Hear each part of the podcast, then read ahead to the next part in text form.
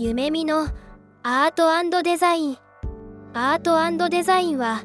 これからのアートやデザインとその周辺領域にまつわる夢見メンバーの壁打ちの様子を外部にダダ漏れさせた生々しい会話が聞けるポッドキャストチャンネルとなっております。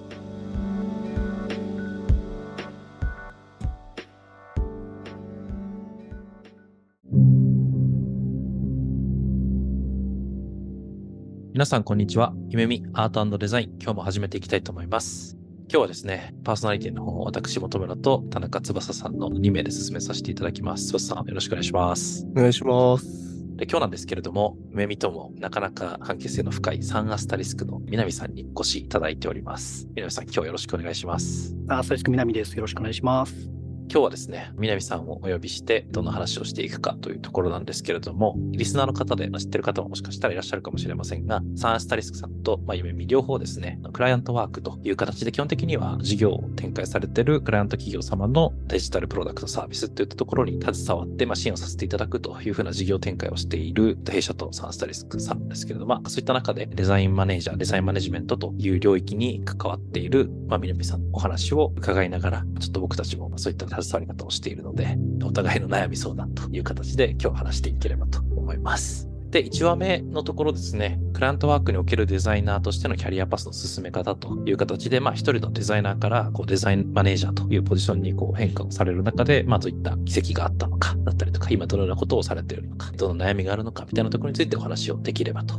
いうふうに思います。いや、改めて南さん、今日はよろしくお願いします。よろしくお願いします。非常に緊張しております。僕たち自身もですね、あの収録がだいぶ久々でちょっと緊張しているんですけれども、ちょっとお互いに緊張し合いながら話せればと思います。はい。冒頭ですね、南さんのことをちょっとご存じない方もいらっしゃるかと思いますので、簡単なあの自己紹介の方をしていただければと思います。はい。改めまして、サンアサリスクの南と申します。サンデーは今、のデザインチームというか、まあ、デザイナーが所属しているチームがあるんですけども、現在70名体制になっております。そちらの方のマネージャーをさせていただいております。もともとはあのキャリアとしては美術大学を卒業した後に制作の方に入りまして、特にウェブデザインの世界にまず入りましたと。10年ほどウェブデザインですとかフロントエンドの部分で、まあ、クライアントワークで制作の方をやっておりまして、その後事業会社の方にま転籍しまして、サービスデザインですとか UX デザインですとか、まあ、インハウスのデザイナーとして活躍させていただきました。で、その後あの、6年ほど前に現職のサンアスタリスクにジョインしまして、最初にこのサンアスタリスク自体はベトナムのハノイに一番大きなブランチがあるんですけども、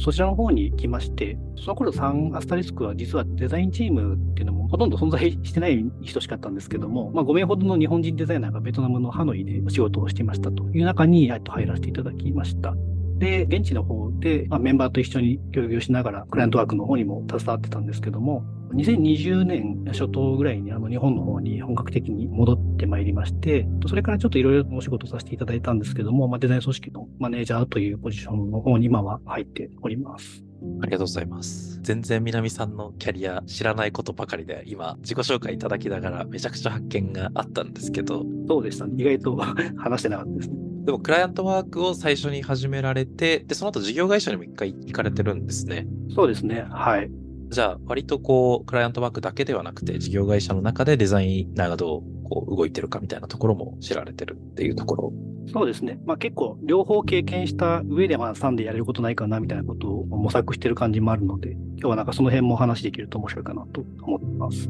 ありがとうございます。ちなみにあれなんですか、サンアスタリスクにこう転職された時は、ベトナムでお仕事されてたってことですよね。今のお話だと。そうですね。はい。結構正直に言うと、そのベトナムで仕事できるというか、海外でデザイナーとして仕事できるみたいなところに魅力を感じていたってところもありますね。3に転職される前は日本にいて、で、転職決まってから一旦ベトナムに行かれてって感じですあそうですね。前段そのクライアントワークで仕事をしていた期間と、まあ、事業会社でも仕事していた期間っていうのがあって、まあ、両方ともまあ経験して、これからどうしようかなみたいな時に、ちょっとお声掛けをもらったので、まあ、その当時本当にあの僕一人で家族もいなかったっていうのがあって、40手前だったんですけど、まあこれが 最後のチャンスかもしれないと思って飛び込んだっていう感じです。あすごい。めちゃくちゃ面白いですね。ちなみに当時はデザイナーが5人だったというところで、じゃあサンアスタリスク自体も基本的にはエンジニアリングを中心とした会社だったっていうところですかね。そうですね。当時はサンアサリスクっていうブランドチェンジする前の旧会社の名前だったんですけども、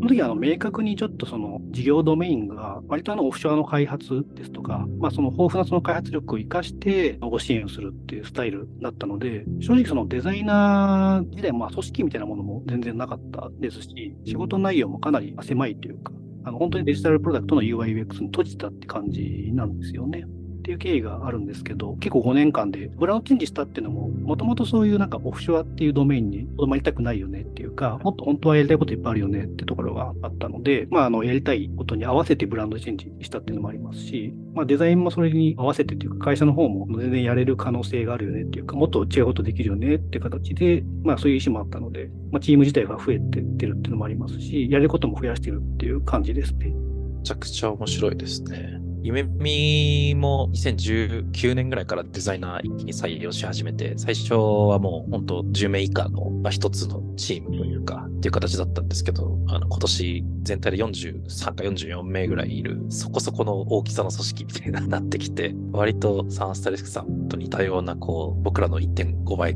ぐらいはいらっしゃいますけど。いいえ。結構僕らとしても体感としては怒涛の3、4年だったなみたいな感覚があるんですけど、その南さんもこの6年間サンスタリスクの中に在籍される中で、どのようなこう変化だったのかって振り返るとどんな感じでしたか？そうですね。まあ本当に正直、割と毎年毎年飽きないなというか、自分の役割も毎年毎年変わってるチャレンジさせていただいてるって感じなので、本当に延長線上ないっていうか、毎年やること変わってるなっていう、本当にそういう感覚です。想像がつかないというか予想外のことをやってることがあったって感じですかね。そうですね。まあ本当にそのハノイにいた頃、まあ5人の日本人デザイナーで活動してた頃は、まあ本当にここまで組織大きくなるなんて、まあ思ってもみなかったですし、逆に言うとその会社としてデザインに対してベットしてくれてるというか、うちも BTC モデルで掲げてるんですけど、事業を推進するにあたって、ちゃんとそのクリエイティブの一角っていうか、デザイナーの力って大事なんだよと意思を持ってもらってると思ってるので、なんかそこはありがたいし、まあちゃんとその意思に沿って大きくなっていけてるところがなんか面白いなというふうには個人的に思ってはいますね。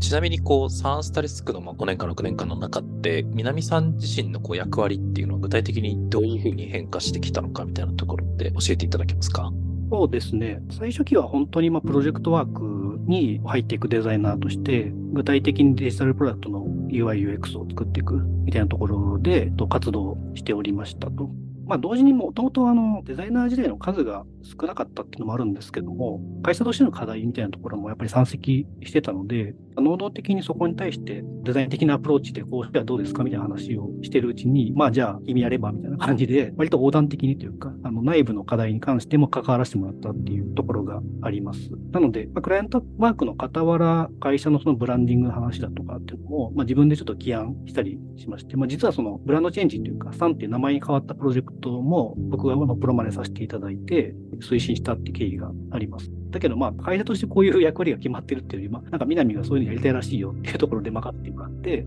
まあ、半ば任せていただいて推進したってところがあったりする。初期は結構そこのクライアントワークと両方の、まあ、両軸でやってたってところですね。まあ、日本に帰国してからも、そういうスタイルではあったんですけど、徐々にちょっと組織の方にあの比率が大きくなっていて、今のそのデザイン組織のマネージャーになる前っていうのは、ビジネスプロモーションオフィスっていうその会社全体のことをやるオフィスにいたんですけども、そこではデザイナーっていう役職でありながら、その会社全体のことに対してアプローチしていくみたいなスタイルをとっていました。その時は本当になんか何屋なんだろうみたいな感じだったんですけど、営業の組織を立ち上げるからそこに対してこうデザインアプローチしてくれとか、あとまあなんか人事でまあ採用とかが課題だから、そこに対してデザイナーとしてなんかできることないかみたいな形で関わったりして、まあ徐々にとクライアントワークもやりつつなんですけど、組織の方に比重が移っていったっていう感じですね。そこを経て、まあ、今は本当に一つ職能の組織として、まあ、デザイナーが集まってるチームっていうのを正式に作るよっていう意思決定をしたので、正直言うとその本当にマネージャーっていう肩書きを持ったのってこの1月が最初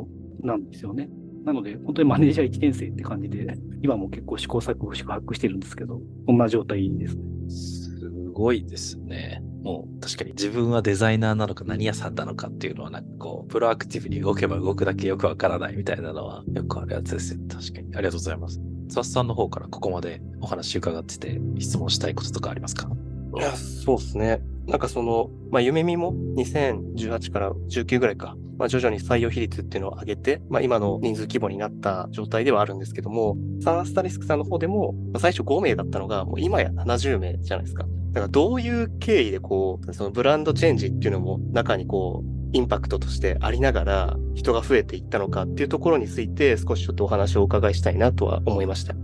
今振り返るとどういう経緯でなのかちょっと自分でもよくわかんないけどここまで来ちゃったっていうぐらいのスピード感ではあるんですけど、まあ一つは先ほどもお伝えした通り、弊社のその事業支援というか、まあ、新規事業、新しいものを支援していくスタイルとして、まあ、ビジネスとテックとクリエイティブって3つの軸があるよねっていう基本コンセプトが固まったってところはまあ大きいとは思ってます。で、ここがなんかまあ手前ミスなんですけど、うちの会社ってその本当になんか平等な三角形のバランスをまあ保とうっていう意思のある組織だというふうに思っていて、なので、いろんなフェーズのいろんな場面で、そのデザイン的なアプローチでできることあるよねっていうふうに考えたときに、本当になんか単純に足りないケーパビリティ集めてたらそれぐらいのこう数になってきてしまったっていう感じはあるんですよね。で、今年ちょっと一気にその、新卒も20名って数取ったんですけど、もうこれもなんかその、ロジックで考えると何考えてるのみたいな感じだと思うんですけど、単純にこれからもっとどんどんどんどんデザイナーの需要というか、やれることが多くなってきて、求められる数は増えていくのに、採用めちゃくちゃしんどいなみたいな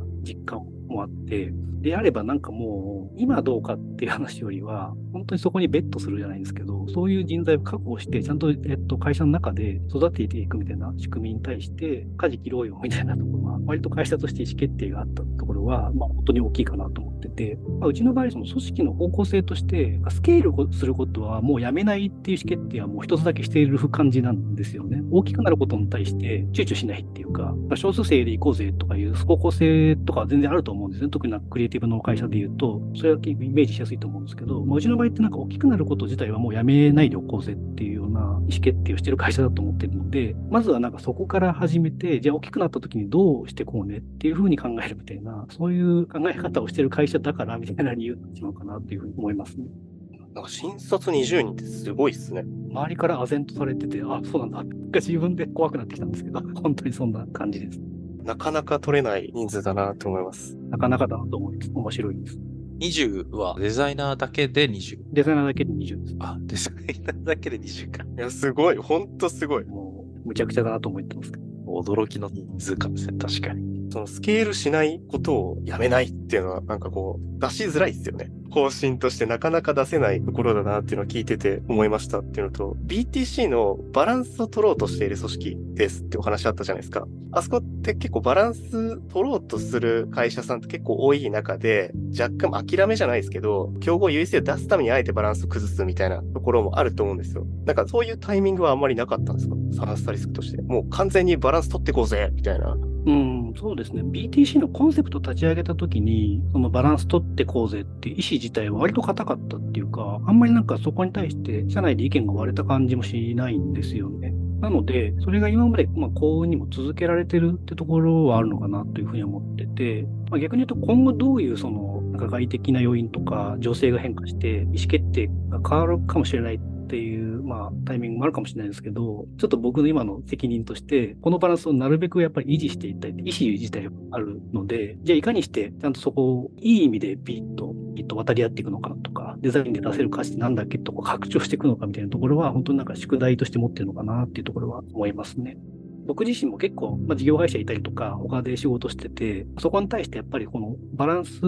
をまざまざとこう見せつけられるっていうか、っぱりこう、クリエイティブの立場弱いよねとか、デザインで出せる価値が他と比したときに、ちょっと情けないな、みたいな、自分でやっぱりこう思うことがあったんで、今のバランスってこう、容易に崩れるもんだと思ってるんですよね。だからそこが踏ん張っていかないとな、みたいなところは、個人的にも思ったりはしてますね。割とその、言うは安しというか、こう、BTC のバランスがみたいなのは言えるけど、実態としては割と、一応緊張関係はあるというか、いつ崩れてもおかしくないみたいな、そういった関係性はあるっていうところですね。あ、そうですね。ちなみにこのスケールすることをやめないみたいな意思決定の背景にある目的というか、こう、なんでスケールし続けるのかみたいなところっていうのは、なんかどういった狙いがあるかみたいなところっていうのはいかがでしょう？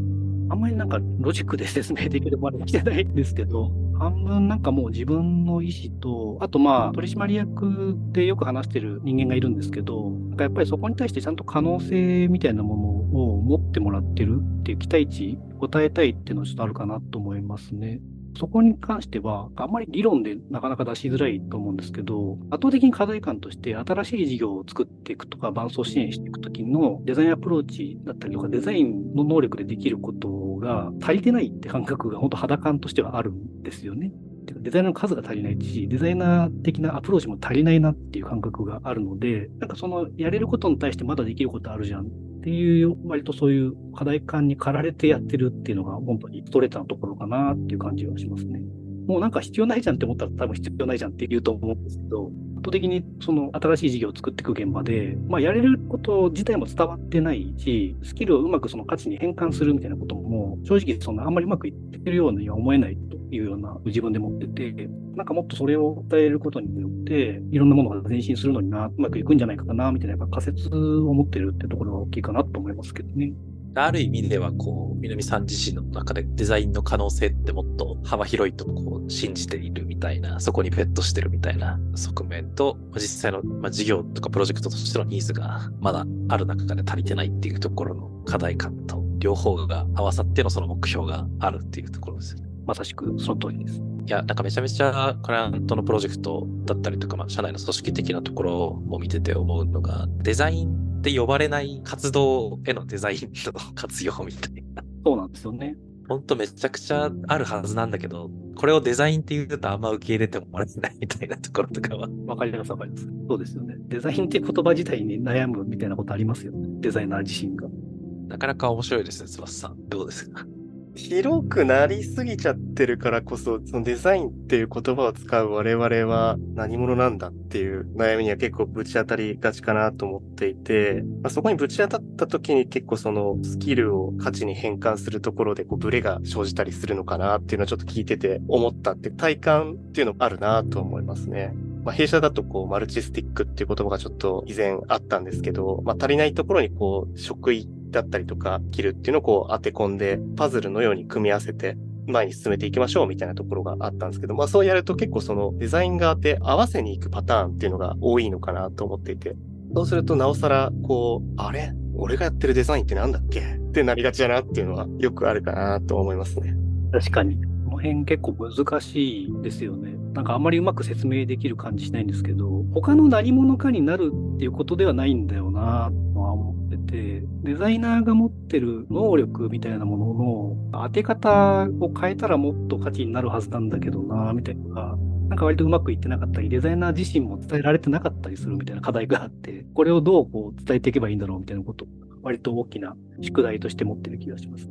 代弁者でもありつつ変換器って言い方が正しいかわかんないですけど、まあ翻訳機みたいな位置づけも結構ありますよね。あ、そうですね。あれなんですよね。わかりやすいビジネス用語で言うと、デザイン思考ってことなんでしょうけど、いや、そうじゃねえよ、みたいな ところがね、あるんですよね。いや、めちゃくちゃわかるな。ちなみに、こう、今までの話を聞いてるサンスタリスクさんの中でのデザインの活用の広がりみたいなところとかを踏まえると、結構今の段階で、こう、サンスタリスクさんにこう、ジョインされるデザイナーに求められてる役割みたいなところとか、デザイナーとしてのスキルセットみたいなところ結構広くなってきてて、評価とか、そういった文脈の制度設計みたいなところも難しそうだな、みたいな風に思ったんですけど、そのあたりいかがですか？そうですね。評価は毎回こう頭を悩ましているところではあるんですけど、まあ、でもどこもそうだと思うんですけど、やっぱりなんかその成果としてデザイナーの能力をどう使ったかっていうのを可視化するみたいなところ、つなぎ込みみたいなところは、まあ、全然まだうまくいってない気もするんですけど、もう間に挟まってしまうみたいな、その定性的な面とかエモーションな部分も含めて、なるべく拾いに行こうみたいな難しいんだけど、成果に定量的事業に落としてるっていう部分もちゃんと厳然と見るし、ちょっとこぼれてしまってるみたいなところのアクションに関しても、ちゃんとそのキャッチアップしておこうよみたいなところは、まあ頑張ってるのかなって気はしますね。なので結構その評価指標みたいなもの自体が、まあ、かなり定量と訂正含めてきっちりと決まってるわけではないんですけど、あって、で、しかもその時間の中でそのメンバーがやった行動に関しては、細かいものも含めて全部キャッチアップしておいて、それをまあ実際、ちゃんと評価の場で、まあ、ディスカッションもしましょうって話はしていますね。ちょっと泥臭いっちゃ泥臭いんですけど、で、デザイナー向けには、分かりやすくデザイナーが向き合いたいものと成果っていうのをどうつなぐのかみたいなところの指標みたいな考え方みたいなものは共有してるかなと思っていて、ちゃんと成果につながる体験を創出しましょうみたいなメッセージはしてるんですよね。で、その体験の向き先が、本当になんか使用者とか消費者向けの UX に関してもそうかもしれないんですけど、その前段にある、そのチームの experience だったりとか、あと我々ってクライアントと相対してるんで、クライアントに対してポジティブな experience を提供したのかとか、あとはなんか本当にその外側にあるSun Asterisk っていうブランド自体を伝える体験をどう創出したのか、みたいなことは意識に置いて活動してね、みたいなことは伝えてますね。今こうデザイナーとの向き合い方のところで、成果とやりたいことをつなぎ合わせるみたいなお話あったと思うんですけど、まあその中でこうチームのいう experience、クライアントとの experience、会社とのまあ接続点による experience っていうのがあったと思うんですけど、その辺コンピテンシーみたいなのがこう作られてるって感じなんですか？それともなんか結構ふわっと抽象度高めで、例えばこう values とかにつながってるみたいな感じなんですか？そうですね。コンピテンシーっていうほどあの細かくは設定できてはいないんですけど、大枠の方針とあと態度みたいなことは設定してますね。なんかデザイナー態度っていうふうに呼んでるんですけど、えっと、我々のデザイナーとして、えっと、向き合いたい活動が、いかにしてこう外部と接続したときに価値を出すのかっていうのの、まあ、指針みたいなものを設定していて、で、その具体的なハウに関して言うと、もう本当にマネージャーとすり合わせる中で、これどれに適合しているのかって形で、まあ、OKR だったり、あの具体的なものを落としていくんですけど、その前提の考え方を持って、せっかくデザイナーなんで、そこに対してこう、ハウを、まあ、自分たちで問いを設定して、どういうハウがあると、それに対してこう、ソリューションになっていくのかみたいなところも考えてほしいっていう感じはお伝えはしてるって感じですね。その辺ってこう、まあ今までって5名からこう70名っていう規模になるにあたって多分何回か評価の仕方っていうのを変えていったりしてると思うんですけど、最初からそういった形ではなかったってことですよね。そうですね。はい。最初は全くそんな形ではなかったので、本当にここ1、2年ぐらいですかね。そのデザイナーとしてどういうふうに評価をしていこうかみたいなことに向き始めたのは、そういうタイミングですね。なので、現状でもあまり具体性が高くないというか、結構抽象度が高い話になってるので、あまりこうフィックスしていくタイプのもんじゃないかなと思ってるんですけど、もうなんか毎年見直すぐらいの形でアップデートしていきたいなっていうふうに思ってます。OKR をちゃんと入れている評価設定ってすごいなって思います。なかなか難しいじゃないですか。前者的なものとして入れるのって。あそうですね。難しいですね。難しいし、今でも別に成功してるとは全く思ってないんですけど、そこの運用自体をやっぱり研ぎ澄ましていくみたいなことは必要かなと思いますし、なんでかな、結構やっぱり脳みそとして定性的な面に目が向きやすいし、なかなかその定量に評価、変換しづらいよねって課題をずっと抱えてるじゃないですか、デザインの活動って。なんですけど、やっぱりその、そこの接着点っていうか、どうこう変換していくのかを諦めないみたいなことは結構重要なのかなと思ってるんで、今すぐなんかすごいスマートな答えが出るわけじゃないんですけど、そこをこうコミュニケーション量なのか、あと個々人とちゃんと話すなのかわかんないんですけど、ちゃんと腹落ちしてもらって、評価に向かってもらうみたいなことっていうのは、やっていかなきゃいけないのかなって感じはしますね。なんかちょっとこれに関して言うと、すごい綺麗なこう制度ができたから、はい、OK っていうふうなもんじゃないかなっていうふうに思ってて、個人的には。そこのやっぱりコミュニケーション量を増やしていくみたいな方向には今後もなっていくのかなと思いますね。その辺の試行錯誤だったりとか対話型みたいなところがこうまさにこのポッドキャストの中で言ってるデザイン的なアプローチの当て方みたいな そういった姿勢みたいなところにつながってきますよね。今おっしゃっていただいたような評価だったりとか各メンバーの取り組みの観察みたいな部分とかそういったところは南さん一人でやられているとか他にリーダークラスのメンバーがいらっしゃるのかみたいなそのあたりどうやって運用されてるのかなってちょっと思ったんですけどいかがですか？もうそうですね、さすがにあの僕一人でそこをキャッチアップしていくっていうのはもう不可能なので、そこに関して複数の目をちゃんと持ってキャッチアップしていこうねっていう、まあ、制度作りだったり仕組み作りっていうのはまさに今結構試行錯誤しているとこだったりしますね。まあ、なんか360度評価的に、まあ、うちのプロジェクトだと、まあ、デザイナー以外の方ともちゃんとそのステークホルダーと一緒にチーム作っていって、ワークしていくってこともあるので、外部から見たときに、まあ、デザイナーが期待値がどうだったのかってところをフィードバックもらうっていうものもありますし、あとはまあその、プロジェクトの中でリードをしているデザイナーの目線から見て、メンバーがどうだったかっていうこともありますし、あとはデザインチームの中でも、まあ、メンター制度じゃないんですけど、人数が多いので、ユニットが分割されて、それぞれユニットに所属しているっていう状態になってるんですけど、なんかそのユニット横断でこう話し合えるみたいな定期的に設けたりとかかしていて、まあそこはなんか本当にその、あまりプロジェクトによらないっていうか、割とパーソナルなところを話してるとか、ちょっと知り合い増やそうぐらいのライトな感じであるんですけど、そういったところで他の活動を見たりだとかっていうところで、そこの点を増やすっていうか、その人がやってること自体をなんかデジタルに落とすっていうよりは、もう少しあの生データを たくさん拾ってくるみたいな仕組みだったり、入り口を増やすみたいなことは積極的にやってるかなとは思いますね。複数のこうインプット方法というか、まあ人ベースですけど、いろんな人の解釈を通じてっていうところですね。そうですね。めちゃくちゃ面白いですね。ちょっとめちゃくちゃ面白いところで大変恐縮なんですけど、1話目もなかなかあっという間にいい時間になってね。あ、もうそんな時間ですか？後半戦はまあちょっとより事業的な部分でどういうふうにこう南さんが携わられてるのかみたいなところをお伺いできればと思います。はい。じゃあ一旦1話目こんな感じで終了できればと思います。次回もお楽しみに。